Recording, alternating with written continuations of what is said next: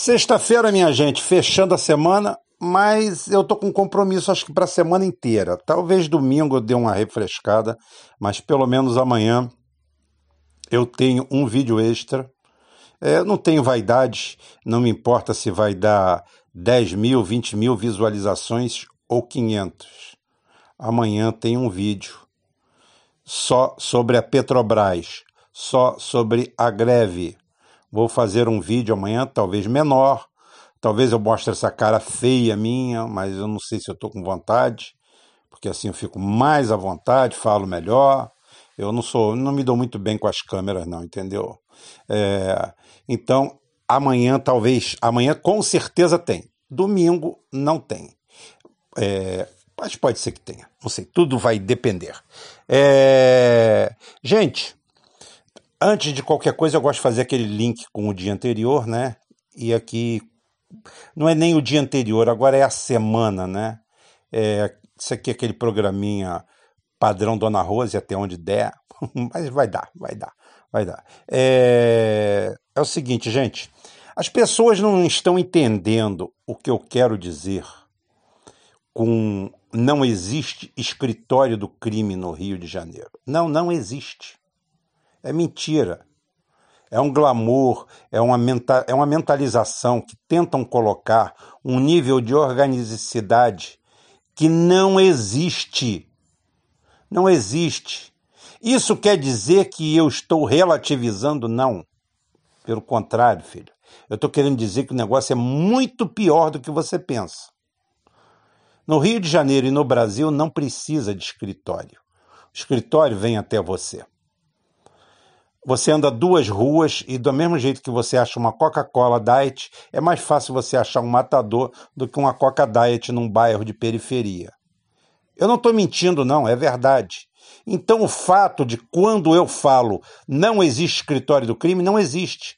Não existe aquele cara glamouroso de óculos Ray-Ban legítimo, de terno bem cortado, com uma pistola de ouro que cobra não sei quantos mil dólares ou milhões de dólares por cada execução, tem uma secretária gostosa, tem isso, anda de carrão. Não, não.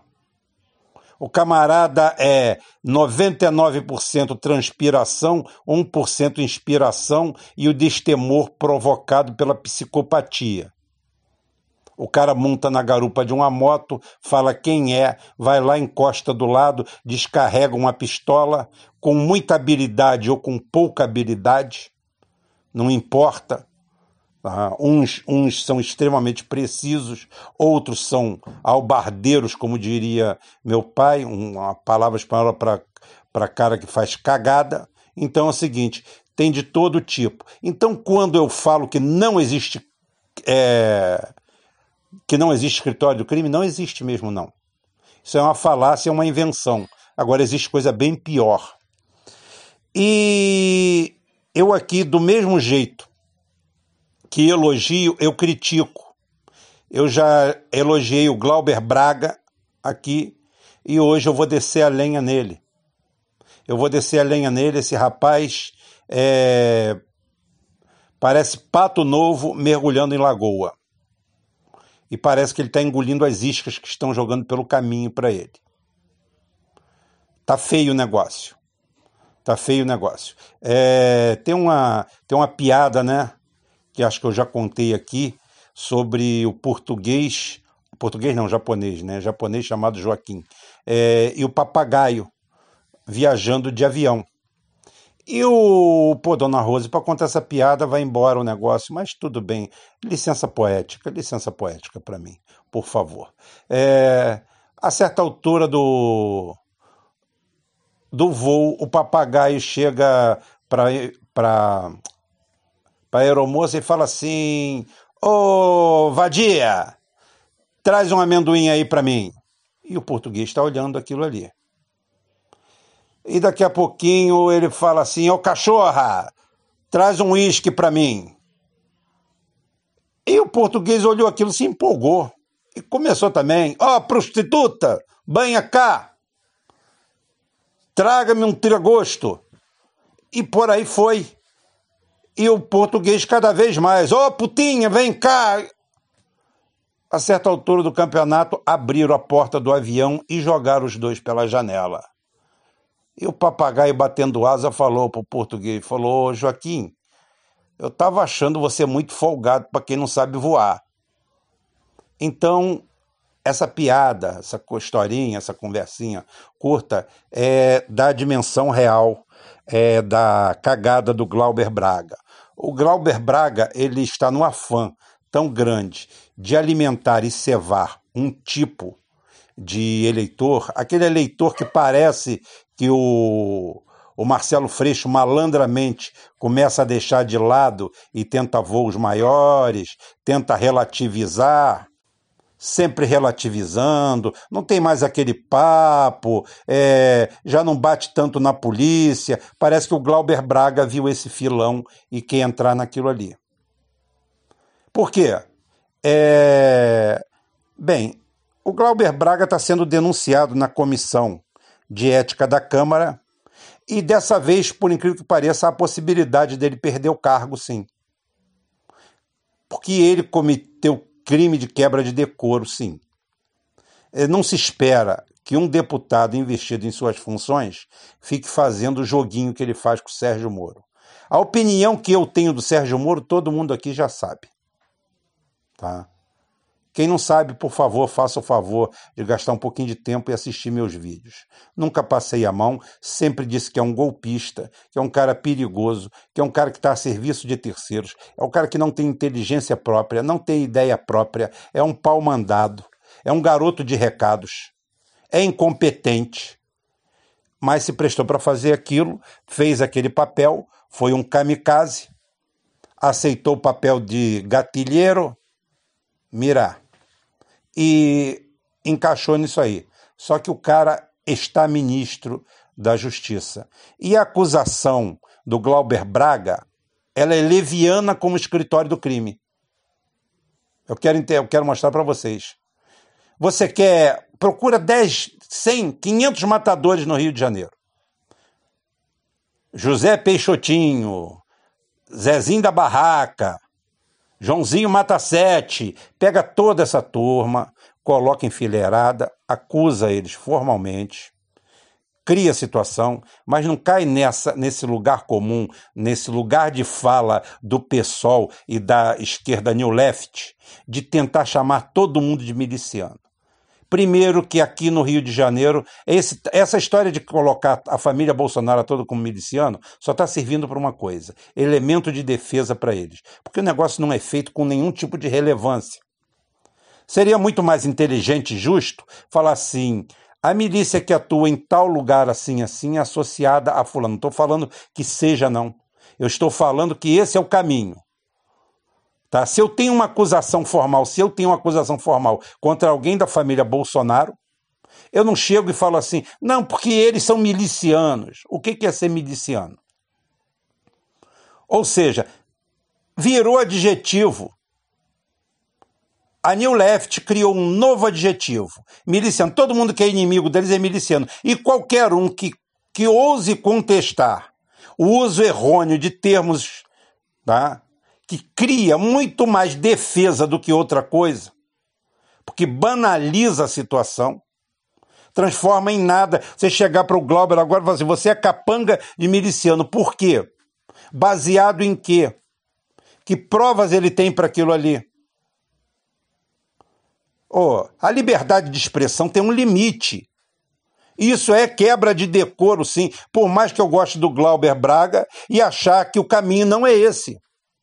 O caminho, Glauber Braga, eu vou te ensinar. O caminho, tá? Eu posso te ensinar assim, porque você que está errado e eu estou certo. Então, baixa a cabeça, porque eu estou ensinando assim. Você faz o levantamento. Não fica agradando é, esquerdinha New Left Zona Sul, não, que acha bonito isso. Tá? Faz o levantamento, vê quem são os elos, vê quem são os pontos coloca todos eles em cima da mesa. Não vem com essa história de as milícias, porque não existem as milícias. Elas são independentes, são organizações criminosas independentes. Não tem relação uma com a outra. Então, quando você chama alguém de miliciano como adjetivo, você está descaracterizando e diminuindo a sua própria acusação. acusação é bonita quando você vai lá e fundamenta ela. Você faz uma fundamentação. Agora, quando você parte para generalidade, para agradar um nicho, você acaba mal. E você pode acabar sua carreira mal. Porque se você fosse um pouquinho inteligente, você ia saber que tem. Não estou dizendo que você seja burro, mas você está sendo inepto. Está é, tá caindo em algumas armadilhas fáceis. É só jogar no caminho. Tem tempo de plantar e tempo de colher. Leia bastante biografias autorizadas, não autorizadas, a trajetória é, de Stalin e a trajetória de Putin. Eu não vou ensinar aqui. Leia a arte da guerra. Uma, duas. A arte da guerra é fininho. É uma porcaria, dá para ler em meia hora. Lê dez vezes. Faz igual a Bíblia. Leia, volte interprete. Leia de novo que você vai ter uma segunda interpretação. Você vai ler uma terceira vez e vai ter uma terceira interpretação. Eu não sou seu assessor, não ganho para isso, nada. Agora, a minha crítica é construtiva. Se você se safar dessa daí, segura a onda. Segura a onda. Faça acusações incisivas, não levianas. Essa acusação é leviana, por mais que eu não goste de quem você acusou. O certo é certo e a gente tem que andar certo se a gente quer colocar mais ou menos isso aqui em ordem. Não sei, acho que não tem mais jeito, mas a gente continua tentando. Acabou a parte aqui, essa primeira parte. Vou para a segunda aqui, só dar uma, um negócio, falar sobre el jefe índio calças rotas, o Evo Morales, o índio mais frouxo da história. É, ele hoje estava lá pedindo, conclamando ao povo boliviano pela milésima vez para fiscalizar os processos, porque é, depois que ele aceitou ser apeado do poder e não enxergar a ratatuia que está ao seu lado, tá? É, inclusive hoje quem preside a, a, a, a Bolívia é aquela ex-funcionária do Oscar Maroni, do Bahamas Clube, né? A tal de Yanine Anes, muito bela. Ela deve, alguém aí já deve ter ido lá, tá? E deve ter, deve ter conhecido ela lá, porque acho que ela trabalhava lá. Se não trabalhava lá é porque não teve chance, não teve categoria. Bateu na porta e voltou, teve que voltar para a Bolívia, tá? Mas é lamentável, é lamentável como essa New Left, tão preocupada com os identitários e com todo esse todo esse papo mole, conversa mole, simplesmente não tem autoridade, não tem peso na mão, não tem nada. E depois são apeados do poder e quem entra no poder sem voto simplesmente senta a mão. Aí aqui vão dizer que a culpa é do Exército, das Forças Armadas, disso não. A culpa é do Executivo. A culpa é de quem está lá. Se a Dilma tivesse dado meia dúzia de ordens e elas não fossem cumpridas, aí a gente poderia falar se foi A, B ou C. Agora, o campo das hipóteses não pode ser preenchido dessa forma. Ela simplesmente deixou de atuar, ela prevaricou na presidência, não aceitou nada e até hoje eu ainda não tenho explicação como o Lula foi gravado com a conversa ambiental dentro do escritório da presidência, dentro do gabinete presidencial. Está na cara que foi ela que, que aceitou colocar aquilo tudo ali e aceitou que o cara vazasse de noite para a Globo. Porque se presidente eu sou, como eu já falei, eu fechava a Globo e mandava trazer o Sérgio Moro arrastado, algemado pela rua. Mandava saltar num aeroporto 10 quilômetros antes para ele vir a pé, arrastando os grilhões. É assim que eu ia, é assim que eu seria presidente. Ah, você não pode, não. Claro que posso. Eu tenho poder, eu posso. Não me elejam presidente, não, tá? Faça o favor.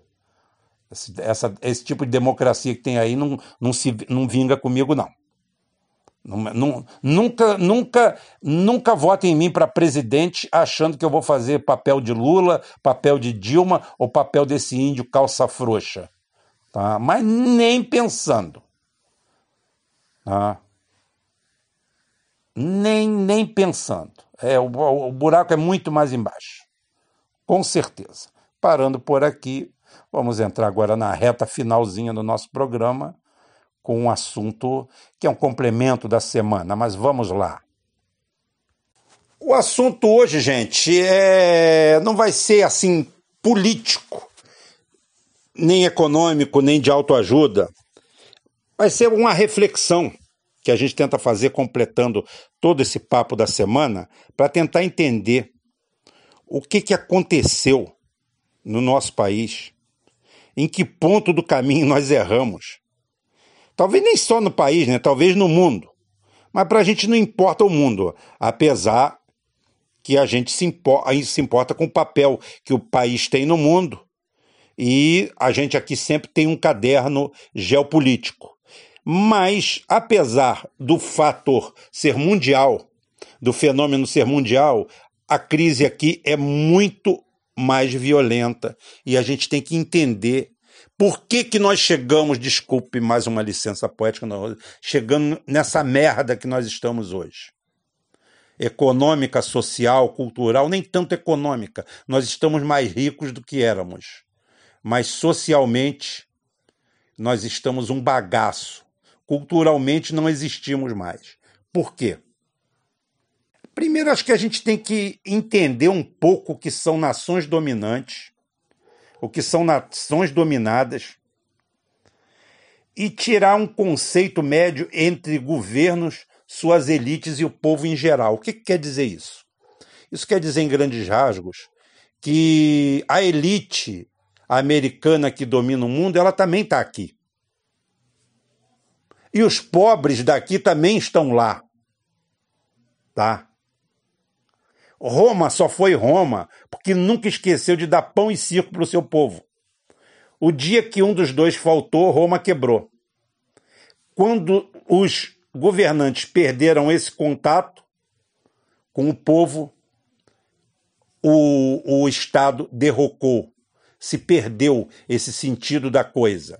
Ou seja, foi uma globalização, um processo de globalização que houve na, na Idade Antiga, quando Roma cai em 476 depois de Cristo, acontece isso. O seu exército está globalizado, seu exército parecia o exército americano de hoje sem motivação, grande, caro, corrupto, destroçado. Os erros se repetem. O Roma levou mil anos, não tem problema, os Estados Unidos levou 30. Tá bom demais, né? E quando a gente fala que nem sempre uma nação que domina o mundo não é sinal de riqueza para o seu povo, nós temos o exemplo vindo diretamente da Inglaterra. A Inglaterra soberana a Commonwealth, a Commonwealth, a comunidade internacional que eles fizeram, o reino onde o sol nunca se punha, aonde a gente chegava lá e via os, súbditos, os súditos da, da, da rainha, do rei, da nobreza, vivendo na mais extrema miséria, trabalhando 18 horas por dia, morriam de fome, de doença, e seus filhos começavam a trabalhar aos seis anos de idade. Ou seja, na realidade, colaboradores entreguistas indianos, chineses, paquistaneses, de toda a parte do mundo, onde a Commonwealth enfiava sua bandeira, viviam nababescamente bem, enquanto um súdito direto da rainha, um anglo-saxão legítimo, tinha que se contentar com um prato de sopa feito com água e batata azeda. E um, muitas vezes um pedaço de peixe estragado. Até o tão badalado Gandhi era um desses indianos, aquinhoados, filho de um indiano que tinha alto posto no governo inglês e que sempre estudou nos melhores colégios e teve uma vida abastada, em contraponto com o inglês comum, que só conseguia algum tipo de trabalho decente exatamente quando vinha a ser militar ou seja, fazer parte do exército de ocupação. Na realidade, na realidade, o povo, o povo inglês foi alijado de todo esse processo de riqueza. O povo inglês vivia na miséria. A revolução industrial é isso. Até a construção do Titanic na Irlanda é um exemplo disso, de como o povo vivia na miséria. O povo sofria, e era, era o país mais abastado, mais rico do mundo, mas era para poucos. Tá? Os Estados Unidos seguiu o mesmo processo até o final do século XIX início do século XX. E, por incrível que pareça, né, da sua forma, do seu jeito, eles conseguiram fazer um socialismo estranho. Porém, um socialismo baseado no liberalismo, que sempre teve pontos em comum com o socialismo.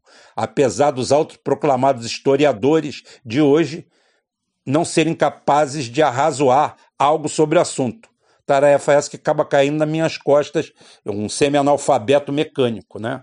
Eu tenho que ficar explicando o que historiador acaba não explicando, que liberalismo é uma coisa, neoliberalismo é outra. Mas é que, lamentavelmente, nossos historiadores estão todos ligados à New Left, a essa esquerdinha aí, e ela vive de adjetivos. O Bruce mesmo está falando ali, ó. Escuta só. E o grande crescimento dos Estados Unidos se dá exatamente na relação causa-efeito e consequência, principalmente depois da ascensão de Roosevelt ao poder e aquela filosofia do Henry Ford, que antes de tudo era um antisionista convicto.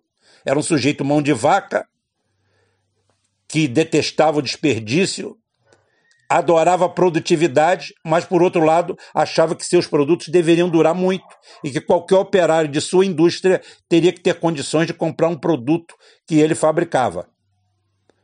Parece óbvio e justo, mas hoje poucos pensam nisso. Ninguém está preocupado com isso.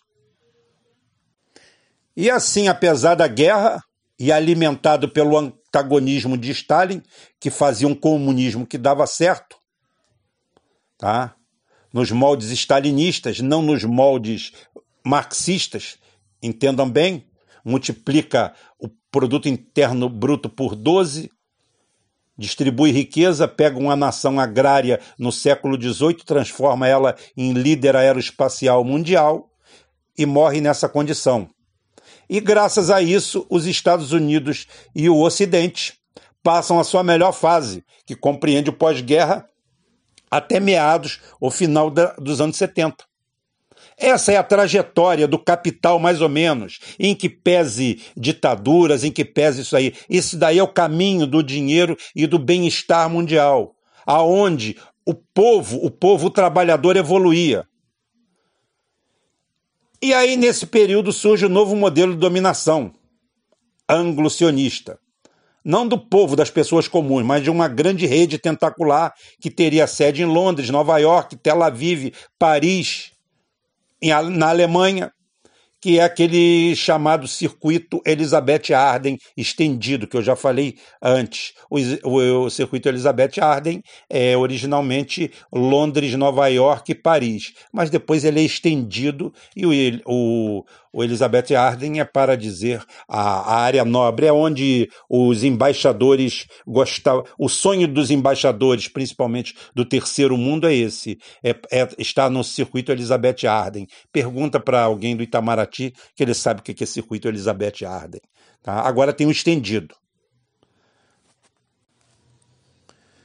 E aí nós temos nessa, nessa fase, final dos anos 70, Claro, a história é mais complexa. Começa em 68, começa com De Gaulle é, imprensando o governo americano na parede, falando assim: eu quero meu ouro. Começa ali. E o De Gaulle, de uma hora para outra, passa a ser um demônio, mal visto pela, por todo mundo. Não é porque seja bom, seja ruim, ou que seja, mas era um nacionalista. Ele, ele via os interesses da França. Se cada governante visse os interesses dos seus países, é aquela história. Se cada um governar sua casa direitinho, não tem problema na rua, né? Então é o seguinte: começa a famosa guerra híbrida, todo vapor. E a primeira coisa que tem que ser destruída é o comunismo, que dava certo na Rússia. Por quê? Olha, a destruição do comunismo ela tem duas vertentes. Não é só a destruição da União Soviética. Claro, também tinha isso, destruir um grande inimigo, uma grande potência militar, mas tinha outro poder agregador ou desagregador, como vocês queiram chamar. Era o fato de você tirar a esperança do cidadão comum. Tipo, que antagonismos nós vamos fazer? Como é que nós vamos ameaçar esse governo aí em virar comunista se o comunismo acabou? Então foi tirada essa opção. Essa é, esse é o grande pulo do gato que poucas pessoas veem. que o comunismo não acaba só para fuder com a União Soviética, desculpa, dona Rose, hoje foi mesmo, tá? É o seguinte, para acabar com a União Soviética, foi para acabar com a esperança do Ocidente. E aí começam as políticas neoliberais. Claro, muito mais fácil implementar aqui no Brasil, onde você compra um juiz no Paraná, onde você compra uma, uma gangue no Paraná, onde você bota um negócio, você pega uma presidente que você lá atrás você sequestrou, torturou e bota ela e fala o seguinte: agora é hora de você pagar o seu o, o que você tem para pagar com a gente, dá um golpe aqui em movimento, tá? com todos os erros, com toda a quantidade de erros. Eu abono Lula dessa história em algumas partes, porque realmente nós tivemos um, um desenvolvimento econômico no país com ele, apesar de erros e erros, mas existia uma base para se mudar isso aqui. E não se mudou. Tá? Então, a satanização do comunismo foi a forma que eles encontraram. Mas a, o engenho deles, o grande engenho da guerra híbrida, da elite dominante, que tem o poder na grana do mundo, tá? que detesta trabalho, mas adora dinheiro e poder, diz que o povo precisa ser oposição. Precisa ter oposição. Precisa de um antagonismo. Nós temos que ter um antagonismo. Aí eles lançam o jacaré sem dente. Quem é o jacaré sem dente? É a New Left. Onde, num processo de pós-verdade, Ser de esquerda virou ser defensor de pautas prioritárias de tribos, de grupos de minorias, disso, daquilo, daquilo outro, de tudo aquilo que a gente já fala aqui. Todo esquerdista virou um acadêmico em potencial, um especialista em direitos humanos, um especialista em segurança, tá? E que obedecendo uma regrinha básica de quem os financia, das think tanks, tá? Dos grandes conglomerados, de George Soros e de outros que injetam bilhões, do Pentágono, que injeta bilhões através de empresas, líderes de mercado aí, que na realidade não passam de estatais, porque as grandes empresas americanas são estatais. O Bill Gates, o George Bezos, agora esse, essa fraude mais nova de todos, o Elon Musk, na realidade, são testas de ferro de um poder que não deixa de ser estatal. Ou seja, o país que tem mais estatais no mundo são os Estados Unidos, que suas multinacionais são todas estatais. E todas elas têm vínculo com o Departamento de Defesa, por pior que vocês achem que não. Tá? Então é o seguinte, é... para completar isso, esse modelo de, de visão, porque hoje é fácil. Hoje, se chegar um Hitler ao poder aqui, ele não precisa ter o trabalho que ele teve na década de 30, lá em 32, de criar campos de concentração. E porque o campo de concentração ele foi muito bem aproveitado. É, o processo de segregação étnico, tá? o racismo é, introjetado dentro do nazismo ele foi muito bem aproveitado pelos judeus, pelos sionistas, principalmente, que fizeram uma ótima campanha e se apoderaram da causa. Mas foram milhões, milhões e milhões de pessoas que morreram. Foram ciganos, foram minorias, pessoas parvas, pessoas loucas, é, alemães, 100 mil crianças foram extirpadas, eliminadas, assassinadas, porque não eram consideradas, não, não, não tinham um padrão mínimo. Você imagina um teste cognitivo, o seu filho tem um Asperger aí, e o pessoal saca ele do seu convívio e passa o cerol, porque era uma pessoa que não tinha como apurar a raça. Eles parecia que estavam fazendo uma criação de gado zebu, né? Então é isso aí. É, esse processo agora não precisa mais, porque graças às nossas ONGs, graças a tudo isso aí, essas organizações não governamentais, uma verdadeira praga do terceiro milênio, fez esse serviço sensacional, monumental. Tá? Além de criar uma oposição sem dente, pacifista, pronta para destruir seu próprio passado, pronta para atacar as próprias conquistas, em nome de um ideal meio Woodstock, tá? relativização de drogas, do crime, disso, daquilo, criando um antagonismo com a sociedade, quando na realidade o processo deveria ser vertical. e toda ainda entrega um mapa pronto. Ó, os negros estão aqui, os gays estão aqui, as mulheres peludas estão aqui, está todo mundo aqui. Se você tomar o poder, você não precisa. Está todo mundo aqui para você passar o cerol, porque nós já dividimos tudo. Tá? Os afros isso, os afro aquilo, os afro aquilo outro e pronto. Esse é o grande papel, essa é a grande jogada, essa é a grande jogada do poder econômico internacional. Que o poder econômico internacional tem a base lá. Mas se fosse tão bom, não tinha 40 milhões, 45 milhões de americanos na merda absoluta. Eles cobririam o primeiro estágio dele. Tem muito brasileiro corrupto, larápio, prestando é, entreguismo nesse, nesse governo aí, que vive cem vezes melhor do que o americano nativo. Então não é um processo só, só único, exclusivo. É um processo de dominação, que ele é muito mais amplo do que. É claro que a gente iconiza os Estados Unidos, os dólares, as forças armadas dele, mas eles estão cheios de parceiros aqui, cheios de entreguistas aqui. Tem uma gangue aqui dentro eles estão em todos os lugares, né, Rômulo Maia? Eles estão em todos os lugares, não estão? Não sabotaram o seu programa? Não entraram para dentro? Não botaram pele de cordeiro e não foram para dentro? Um abraço para o Rômulo Maia. Semana, essa semana eu garanto que já tem duplo expresso de volta. Mais forte do que nunca. Eu estou tomando a liberdade de falar isso. Ele, ele falou comigo, nós conversamos, mas não falamos nada sobre isso. Mas eu tenho certeza absoluta que essa semana com certeza o Rômulus volta com o programa dele e com tudo reforçado. Ele recebeu um reforço sensacional essa semana. Não precisou botar ninguém para fora. Os próprios ratos correram do navio. Não tem problema nenhum. Gente, isso é o, é o começo de explicar como nós chegamos aqui. Eu fiz um, um trajeto.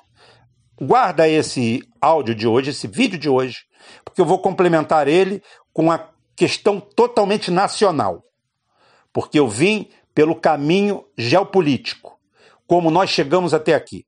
Eu no próximo vídeo, não o próximo, que o próximo é para Petrobras, tá? Amanhã. É a primeira vez que eu faço um vídeo extra e já dou a, a pauta no dia anterior. Amanhã eu falo da Petrobras. É, botar os pingos nos is. Sangue laranja. Em defesa do Brasil. É isso aí. Então é o seguinte: é o próximo vídeo que eu fizer, eu vou falar, é, porque como nós chegamos aqui, como país, o nosso povo, o Brasil, aonde começou a dar errado? A gente pode começar na Segunda Guerra Mundial para cá, e a gente fazer uma escalada e chegar aqui, vocês vão ver claramente como tudo deu errado, sem grandes teorias, sem grandes pensadores, sem recorrer a ninguém, segundo fulano que escreveu aquilo, negócio ótimo. Leia o livro dele, leia tudo, tudo bem, mas aplique os conceitos. Aplicando os conceitos, a gente chega até aqui, gente. Então é o seguinte: de qualquer jeito, como eu falei que amanhã tem para Petrobras, se te interessar, vem amanhã aqui ver um assunto que é Petrobras e Brasil, tá? Mas vai valer a pena. Então até amanhã, se Deus quiser, e ele vai querer.